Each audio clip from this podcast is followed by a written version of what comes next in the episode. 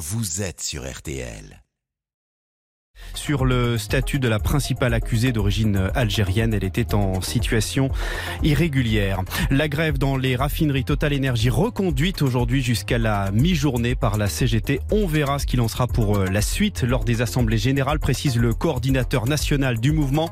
Dans les stations-service, Elisabeth Borne note une amélioration sensible, 25% des stations rupturières contre 30% dimanche. En Ukraine, la situation est tendue sur le front de l'aveu même de l'État major russe, Moscou, qui annonce l'évacuation des civils de Kherson dans le sud du pays officiellement pour euh, les mettre euh, en sécurité.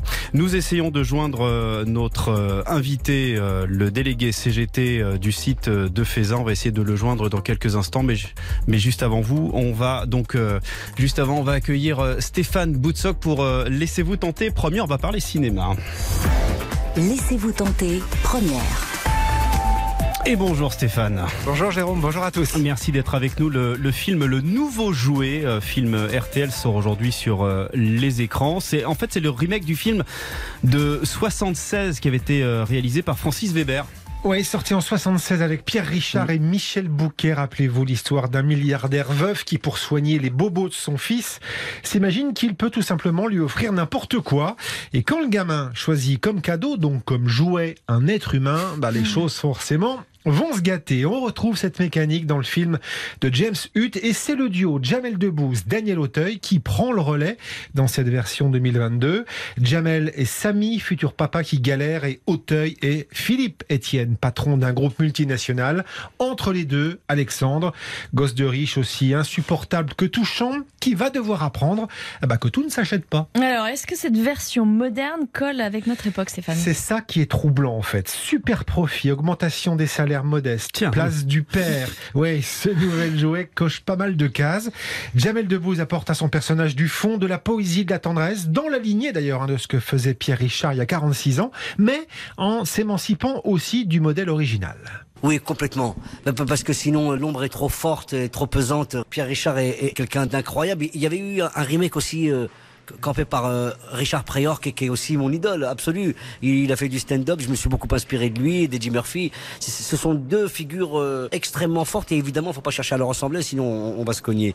En revanche, euh, les situations sont tellement fortes, la situation de ce film est tellement forte que c'est universel. Vous l'avez dit vous-même, ça colle encore aujourd'hui à l'époque. Non, on s'est pas encombré avec l'ombre des grands. On s'est dit, on va essayer de proposer une nouvelle partition et, et amuser avec euh, notre propre style. On, verra bien. Alors en face de Jamel, Daniel Auteuil dans un registre de comédie qui lui va bien, même si c'est vrai, il n'en abuse guère, et pourtant, bah, il adore ça. Ce qui m'a donné envie d'être acteur, c'est le cinéma italien. C'est Mario Monicelli, c'est toutes ces histoires qui nous racontaient des histoires euh, très humaines et très dramatiques, mais qui nous faisaient mourir de rire. Ce mélange de comédie et, de vie. Mon seul luxe, enfin un de mes luxes dans ma vie d'acteur, ça a été, euh, dès que j'ai pu, d'avoir le choix de passer d'un genre à l'autre, euh, sans que ça pose aucun problème, ni aux spectateurs, ni à moi-même, ni au metteur en scène. S'il y a un truc, je suis fier, c'est d'avoir été crédible dans tous ces registres-là. Quoi. Daniel Auteuil, donc, mais aussi Jamel Debbouze, Alice Belaïdi et le petit Simon Fallio à l'affiche du film RTL de ce mois d'octobre. Le nouveau jouet de James Hutt en salle, donc à partir hmm. d'aujourd'hui. C'est vrai ce qu'il dit, hein, Daniel Auteuil. Il est à la fois exceptionnel dans les comédies et dans les tragédies. C'est rare. Hein. C'était mon commentaire. Tout le monde s'en fiche. Je le donnais. On termine avec le box-office. Moi, je le valide. Moi aussi, je trouve ça très termine avec le box-office, Stéphane. Et les chiffres de nos amis du site cbo.fr, malgré le beau temps et le manque de carburant du week-end dernier, il y a eu du monde dans les salles. Simone, le voyage du siècle, le film sur Simone Veil, en tête avec déjà plus de 450 000 entrées. Devant Jacques Mimoun 2 et avec Malik Bentala, près de 280 000. Et puis, remarquable tenue de novembre avec Jean Dujardin qui s'est fait à largement passer le million en 15 jours. Un autre commentaire, Jérôme oui, Non, non, ce sera tout. J'avais juste envie de vous remercier, Stéphane. Et, et, on vous donne rendez-vous à 12h50 dans Laissez-vous tenter midi. Tout à l'heure pour parler cinéma en compagnie de Céline Landreau et Pascal Pro. À tout à l'heure. À tout à l'heure. Votre avis compte. Venez l'exprimer sur RTL au 3210. 50 centimes la minute. Il est 6h18 sur euh, RTL. Euh, on parlait dans le journal tout à l'heure euh, de la difficulté de, de trouver des, des salariés pour euh, les, les patrons en France. hein. Je rappelle ce chiffre 360 000 emplois euh, non pourvus euh, en France. On va en parler euh, tout de suite au 3210. Oui, avec une autre profession qui a des difficultés pour trouver des, des employés. Alain qui est bouché à Morteau dans le Doubs. Bonjour Alain. Bonjour, Bonjour. Alain. Vous, vous cherchez depuis longtemps? Moi, ça fait un an et un mois. Ça fait un an et un mois que vous cherchez Ouais. euh, Un boucher? un, un boucher pour travailler Ouais. à vos côtés? Ouais. Ouais, ouais. Ça fait un an et un mois que je suis tout seul avec mon épouse pour faire tourner une affaire. On devrait être que- entre 4 et 5. Et, et pourquoi vous avez autant de mal? Vous avez euh, passé votre annonce un peu partout? Ah, L'année dernière, j'ai même fait. euh, je suis même allé jusqu'à chercher un chasseur de tête. Oui. J'ai fait Pôle emploi, j'ai fait les réseaux Internet. Et puis après, j'ai fait même plus fort. J'ai fait même très fort, puisque je suis même passé au journal de 13 heures de TF1. Ah oui. Je suis passé dans l'émission Les Grandes Gueules sur RMC. Pourquoi? Parce que l'année dernière, j'étais un précurseur de ce qui va se passer cette année, puisque l'année dernière, moi, j'ai fermé à Noël. Oui. J'ai fermé ma boucherie à Noël l'année dernière. Par est- manque de personnel? Ouais. Ouais, ouais, parce que 1000 commandes, 1000 commandes à faire pour Noël à deux, euh, ben, moi, j'ai pas le droit de, de gâcher le Noël de mes clients. Mhm. Donc, j'ai décidé de fermer le, de fermer le magasin. Mais pour- pourquoi vous avez autant de mal à trouver, Alain? Ah, mais j'aimerais bien avoir la réponse.